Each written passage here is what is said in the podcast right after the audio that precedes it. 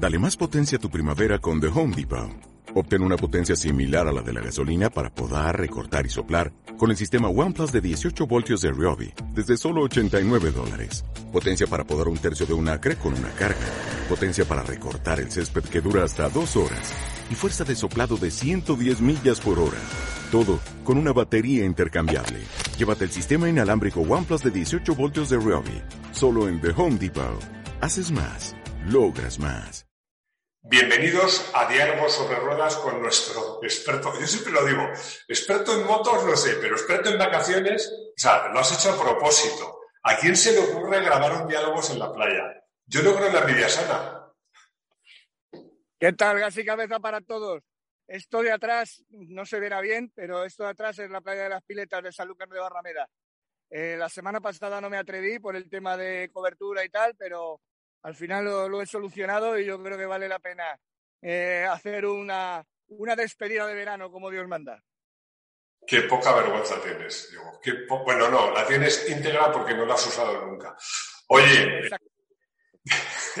¿de qué vamos a hablar hoy? Aunque ya lo supongo. Bueno, lo hemos titulado La crisis que sigue, a mi juicio, en la que sigue embarcada eh, Mar Márquez.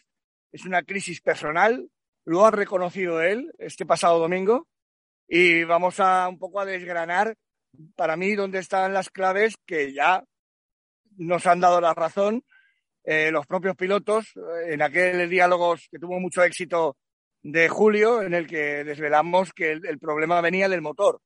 Pero claro, eh, ¿cómo se enfrenta Mark a este, a este nuevo gran problema con Honda? Es lo que le está llevando a hacer eh, los ceros consecutivos que ha hecho y el de este domingo pasado con un error eh, grave dicho por él mismo. Bueno, pues hablaremos por supuesto de Mark. Yo quiero que hablemos también de Maverick Viñales porque al final eh, efectivamente parece todo apunta que se va a subir no una vez sino varias a la Aprilia.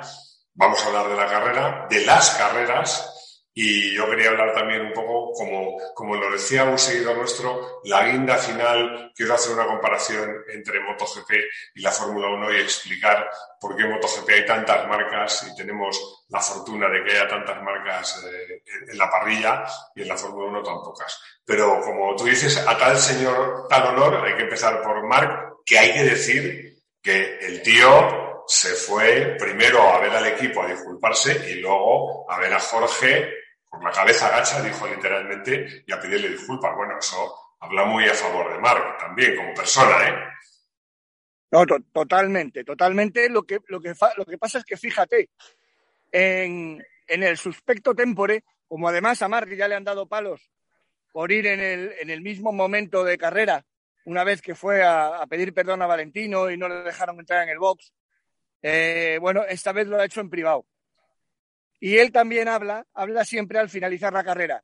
¿Qué pasa? Que el propio Jorge Martín habló en el pleno fragor de la carrera a los micrófonos de Dazón, en el horario de máxima audiencia, que es cuando está pasando la carrera de MotoGP. Él sí aceptó atender a los medios y además salió con un, con un desplante de deportividad absoluta, diciendo que bueno, que, eh, que había que ver más las imágenes, que había un lance no nombró en ningún momento que Mark le había tirado.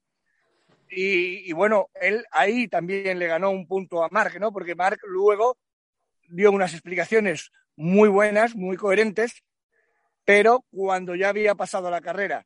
Por lo tanto, todas estas cosas también en, el, en la gran dictadura de las redes sociales también pasan factura. Y desde luego, eh, ayer el gran vencedor de este lance eh, fuera de pista fue Jorge Martín. Bueno, bueno, yo creo honestamente que los dos hicieron lo que les corresponde a dos pilotazos, como son los dos. Uno lo ha demostrado, bueno, los dos lo han demostrado, uno más que otro, pero que, demuestran que se puede ser un gran campeón y ser una persona honesta y educada. Pero a mí me preocupa más la crisis porque yo, de, Márquez, desde el punto de vista deportivo, porque es que eh, yo le vi en entrenamientos, pero, pero en carrera eh, se precipitó, no sé, se le veía nervioso, ¿no? ¿no? sé cómo explicarlo. ¿Tú qué explicación le das a eso? Bueno, yo la explicación es la que he escrito en el artículo de, ayer domingo, y es que, mm, y me baso como siempre, las propias palabras de Marc, ¿no? Marc llega a hablar con Jorge Martín y le dice, tío, este año no me sale nada, está siendo un año muy malo en lo físico, pero dice, ojo, también en lo psicológico. ¿Eh? También en lo psicológico. Y ahí es donde hay que eh, incidir. ¿Por qué? Porque yo tengo el convencimiento de que Marc lleva, arrastra un año y pico, ya un año y medio, ¿eh? con una presión extra por sacar aquello que no le sale, por aquello que dijo Luca Cadalora, ¿te acuerdas? Que la magia de Marx se había terminado. ¿Te acuerdas de aquello que estuvimos hablando aquí también? Claro, está y, y no es capaz de asumir eso, de calmar las aguas, de mm, saber que las cosas tienen su proceso, como ha sucedido con el brazo, pues también con las cosas que te salen o que no. Por ejemplo, el viernes se dio un palazo a 270 kilómetros por hora. Luego se le metió hasta tierra en el ojo y todo. Cuando iba primero en el libre 1, o sea, tienes el primer entrenamiento del fin de semana, lo tienes todo en el sitio, pero él todavía tiene que llegar a más. Evidentemente, por eso es más, es más Márquez. Pero hay ese punto que él, en mi, en mi humilde opinión, debería, digamos, de cortar gas y dar más cabeza. ¿De acuerdo?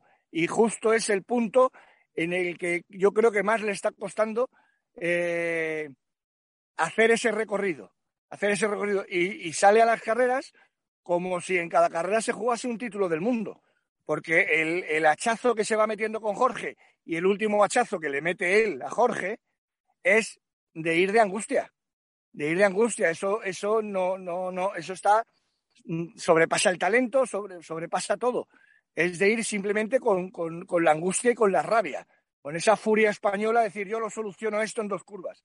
Y no, al final te caes. Bueno, yo eh, no puedo estar más de acuerdo contigo. Creo que lo que necesita, vamos, que me atreva yo a dar consejos a que lo digo con toda modestia, es eh, meterse un poquito menos de presión y y darse un poco más de tiempo, pero yo lo entiendo, porque tú has dicho una cosa muy inteligente, que hay mucha gente que critica, pues fíjate, yo primero, casi tal. Bueno, ojo, Mark está donde está, porque siempre ha, ido a buscar lo máximo, a tomar riesgos, a asumir riesgos. Lo que pasa es que antes, antes con esa magia, asumía riesgos y le salía bien, asumía muchos riesgos y le salía siempre bien, y ahora asume a lo mejor menos y le sale mal. Bueno, yo estoy convencido que eso va a cambiar. No este año, este año, este año cada vez, vez le veo más cara de campeón del mundo a Quartararo. Y yo creo que después de esta carrera les ha puesto, dijimos, no, mira, y ha dicho tal. Ha sido un puñetazo en la mesa y ha dicho, este mundial no se me escapa. No, no, no. Eh, la duda que teníamos la semana pasada de cómo iba a asumir Fabio ya el liderazgo total del equipo con la ausencia de Maverick, ojo, ojo al dato, ¿eh? A Maverick Viñales se le da especialmente bien Silverstone. O sea, no es una casualidad que justo le hayan cortado para no mm, ser competidor de Fabio en un circuito como, como Silverstone, ¿eh? Y luego vamos a hablar de Maverick y de Aprilia. Bueno. Fabio, Fabio yo creía que se iba a enfrentar, y de hecho que sabía que se iba a enfrentar a mm, una situación enrarecida dentro del equipo y él lo ha solucionado a golpe de casi hacer la pole el sábado y luego la, carrera demoledora que, que perpetró, ¿no? Mm, bueno, muy bien. O sea, es que lo que dices tú, o sea, ya queda una media, media docena de carreras y ya tiene cara de campeón del mundo, por supuesto que sí. Bueno, yo creo que hubo un podio, un podio que a mí me gustó, porque era de tres pilotos que se estaban reivindicando. Uno, eh, por, supuesto, Quartararo, que se reivindica como campeón del mundo. Otro, Alex Rins, que se reivindica como un piloto con talento y otro, joder, que Alex, que estaba ahí, ahí, ahí, siempre rozando, que por cierto, qué, qué última vuelta, qué última vuelta, qué inteligente estuvo el tío, qué, qué sensato, qué templanza, la que por cierto le faltaba, Alex la tuvo, chapó, porque yo digo, este, este tío le va a robar la cartera en el último momento. No, no, el tío Alex tuvo, a mi modo de ver, toda la carrera fantástico. Pero esas dos, casi las tres últimas curvas, eh, dio una lección de, de, cabeza, como tú dices, de gas y cabeza. sí, sí, no, ahí ya, fue gas. Y luego, a ver, hay que agradecerle a Leis, que es un tío que da mucho juego. Porque claro, eh, eh, durante el fin de semana se destapó diciendo, no, no, si yo soy uno de los tres mejores pilotos de la parrilla. Eh, imagínate cómo se incendiaron las redes. Claro, pues había dicho la verdad, porque el domingo demostró que había dicho la verdad, porque quedó tercero. Entonces, uno de los tres mejores del día, desde luego lo fue. Y lo demostró con un piloto de fábrica como Jack Miller, que es correoso, que es duro, y también demostró otra cosa que yo, yo llevo meses diciéndote, Máximo, que la Aprilia ya va, que la Aprilia ya está aquí.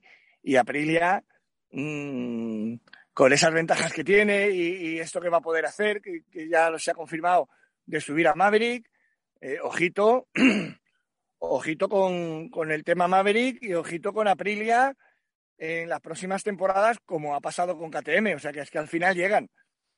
Luego, mm, sobre ese podio, no quiero dejar de comentarte eh, que te va a hacer mucha gracia, eh, que claro, Alex Rins, que llevaba una racha fatal, lo primero que se le ocurre decir es, hombre, ya, ya era hora de quedar por delante de Joan Mir. Entonces, que casi celebró, celebra eso más que, hacer segundo, ¿no?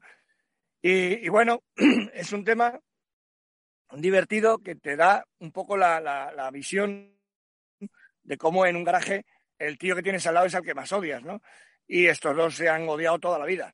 Eh, pero bueno, Alex, Alex Rins yo creo que, bueno, que, se lo curró bien.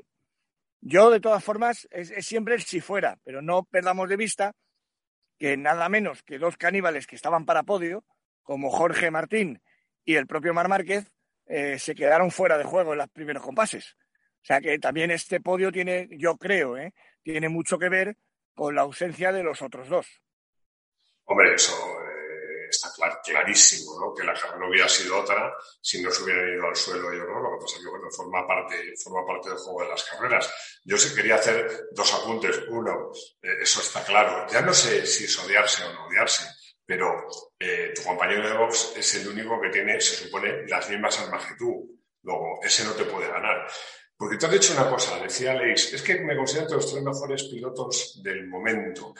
Es que yo creo, macho, que cuando te metes en una MotoGP, en el campeonato del mundo de MotoGP, que no se nos olvide, el campeonato del mundo de MotoGP es lo máximo que hay sobre dos ruedas. Yo lo siento, me encanta el off-road, me encanta la resistencia, pero lo máximo, los mejores pilotos, las mejores motos, los equipos con más, eh, más sofisticados, con más inteligentes, con más ingenieros. Lo más de lo más está en MotoGP. Si tú eres un piloto y estás ahí, de verdad piensas que hay 10 o 12 o 5 o 4 mejores que tú, no sé qué pintas ahí. Yo por eso siempre digo que es que un piloto sea un buen tipo no es fácil, porque te lo tienes que tener muy querido, porque si si no te lo tienes querido, ¿qué pintas ahí? Deja, deja sitio a otro que sí lo tenga querido, porque para, para hacer lo que hizo Mark, que fue un error, sí, sí, pero buscar las cosquillas de tu moto a 270 por hora, hay que tener eh, mucha ambición y, que, ser el mejor y querer demostrarlo, ¿no? Así que, yo creo que, que, chapó por Alex. Bueno, lo de Alex lo entiendo, lo entiendo. Era reivindicarse, como decíamos antes, ¿no? Claro, claro, claro, claro. Y luego lo de Aprilia, yo eh, creo que nuestros seguidores saben un montón, un montón de motos, pero un poco recordarles, porque siempre esa guinda que dicen nuestros seguidores que ponemos, eh, hablando de Fórmula 1, que por cierto, vaya temporada de Fórmula 1, la primera vez en la historia que hubo una parrilla de un piloto, la primera vez en la historia que hubo carrera, pero no competición, porque no sé si sabes que la carrera fueron cuatro vueltas detrás del safety car y un reparto, nunca mejor dicho reparto, porque es con esa connotación de regalo de puntos, ¿no? Pero bueno, pero a lo que... Una farsa, una farsa absoluta. Farsa total. Sí, sí, además yo, estoy convencido que los temas de seguridad importan y ya sabes que somos unos obsesos, pero, pero no sé si a veces lleva la cosa demasiado lejos. No, pero digo otra cosa. Eh, ves una parrilla de MotoGP y ves una cantidad de marcas implicadas que la Fórmula 1 ni puede soñar. Yo, que, a veces somos críticos con Dorna, con, con, Carmelo, yo creo que esto hay que aplaudirlo. Y parte de ese éxito es en las ventajas que tienen las marcas más modestas, con menos palmarés, que yo sé que tú lo sabes, pero a lo mejor nuestros seguidores no lo saben, que tienen más posibilidad de hacer entrenamientos libres, más posibilidad de wildcard, más posibilidad de, utilizar motores y de abrirlos, y todo eso ha hecho que Aprilia, pues como tú dices, ya está ahí, ya ha hecho un podio, Y lo más importante, y ya te doy paso para que los hables de Viñales, le vamos a dar la posibilidad, porque Aprilia puede tener hasta seis wildcard en función de los podios que haga de aquí a final de año. Eh, Viñales se va a subir a la Aprilia, pero, pero a lo mejor se va a subir más de una carrera. Y, ahí va a haber tensión, ¿no? No, no, claro. Es el morbo que te decía yo la semana pasada. imagínate, eh, no tiene pinta ya, porque parece que Cuartararo va, va, a coger la directa, pero imagínate una última carrera en la que se estén jugando el título, dos pilotos y Viñales eh, con una Aprilia que va de coña se ponga, se ponga en medio. O sea que entonces y que, y que uno y que uno un piloto sea de su antigua fábrica de Yamaha, ¿no? Y que le pueda aguar la fiesta a Yamaha. Sería el morbo de el morbo del siglo. Pero el tema, fíjate, el tema de las concesiones sirvió durante muchos años. Yo creo que Aprilia lo ha desaprovechado durante muchos años también, porque puede tener todas esas cosas, pero al final no, no las. No, y eso es una, una caña y una leña que metía mucho también Aleix Espargaró, ¿eh? que también Aleix Espargaró ha puesto firmes a, a este equipo, ha conseguido ponerles firmes y liderar el proyecto muchísimo. Entonces, tienen más motores, pero también se les rompen más. Alice Espargaró ya, ya ha tenido una rotura de motor este año, que yo sepa, que recuerde una seguro. Y, bueno, al final a Prida lo que le falta son pilotos. Fíjate que Dovicioso, esto también es información, Dovicioso ya tenía un contrato de probador de este año y no se ha subido a la Aprilia. ¿Y qué va a hacer Dovicioso al final? Se vaya a Maja. A la vez que vuelva, a la vez que, que Viñales esté en Aprilia, Dovicioso va a estar en Yamaha, en la Yamaha del Petronas, pero en una Yamaha pata negra. Entonces, bueno, e, es, e, y, correrá todo el año 2022 con Yamaha, ¿eh? Dovicioso. Por lo tanto, eh, claro, ahí es donde está todo ese burrillo y Aprilia, mira, Aprilia lo que le faltan son pilotos, mmm, porque Aleix es buenísimo, por supuesto, y, se, y cuando se lo cree y lo tiene, lo tiene, pero evidentemente como, como Aprilia consiga dar el salto con Maverick, y yo creo que lo puede dar, entonces sí que, sí que veremos, sí que veremos un, una, progresión realmente, realmente importante, más allá de las concesiones, que por otro lado con un par de podios las pierdes, ¿eh? Sí, sí, va, funcionando del podio, sino de la posición. Ya le gustaría perder tres concesiones porque ganen una carrera, sería más menor. De todas maneras, lo que quería comentar, que yo creo que es, me vas a permitir, un poco la magia que tiene MotoGP, que han conseguido darle a MotoGP, que a otras disciplinas, no voy a nombrarlas, les falta. Eh, todo pinta que Cuartararo pues tiene el mundial más o menos, si no comete grandes errores, pero, pero que nadie piense que se acaba el espectáculo. Tenemos, tenemos a la Ducati y a nuestro Jorge Martín dispuesto a hacer cosas importantes. Tenemos la evolución de Mark, tenemos la pelea entre Rins y Mir, que como tú has dicho es, es enconada. Tenemos la llegada de Maverick a Aprilia, tenemos la llegada de Odisseus a Yamaha. Bueno, lo que queda del Mundial va a haber muchos piques y mucha tela, mucha, mucha tela que cortar, por mucho que, que perdón, que, que Fabio se acaricie ya el Mundial, a que quedan muchas carreras todavía. No, no, no, y que, y que, y que un cero, que un cero, que, puede ser, que es perfectamente posible, te vuelve a poner en la pelea. Exactamente igual que ha pasado ahora en, en Moto 2, pues Raúl Fernández ha hecho un cero, parece que está muy definido ya el Mundial de Moto 2. Ya veremos yo, el único que veo realmente definido es el de Moto 3, a Pedro Acosta, que Silverstone llegó para sufrir y el tío ha conseguido ampliar un poquito su distancia, ¿no? O sea que ahí es donde veo un tío absolutamente solvente. Yo de Fabio, insisto, a mí me tiene que convencer carrera a carrera con este, con este tipo de resultados. Y ojo que viene Aragón. Ojo que el, siguiente, dentro de 15 días, es Aragón, 12 de septiembre. Y digo, ojo, porque, porque ahí Mark mm, va a salir otra vez a por todas y va a haber, va a haber muchos actores ahí, ¿eh? Entonces, mmm, queda, queda, quedan unas carreras, queda una, un otoño caliente hasta Cheste, espectacular. El tema de Valentino, que siempre acabamos hablando de él, pero, pero fíjate que estábamos bastante bien en entrenamientos, pero al final se desfondó en carrera.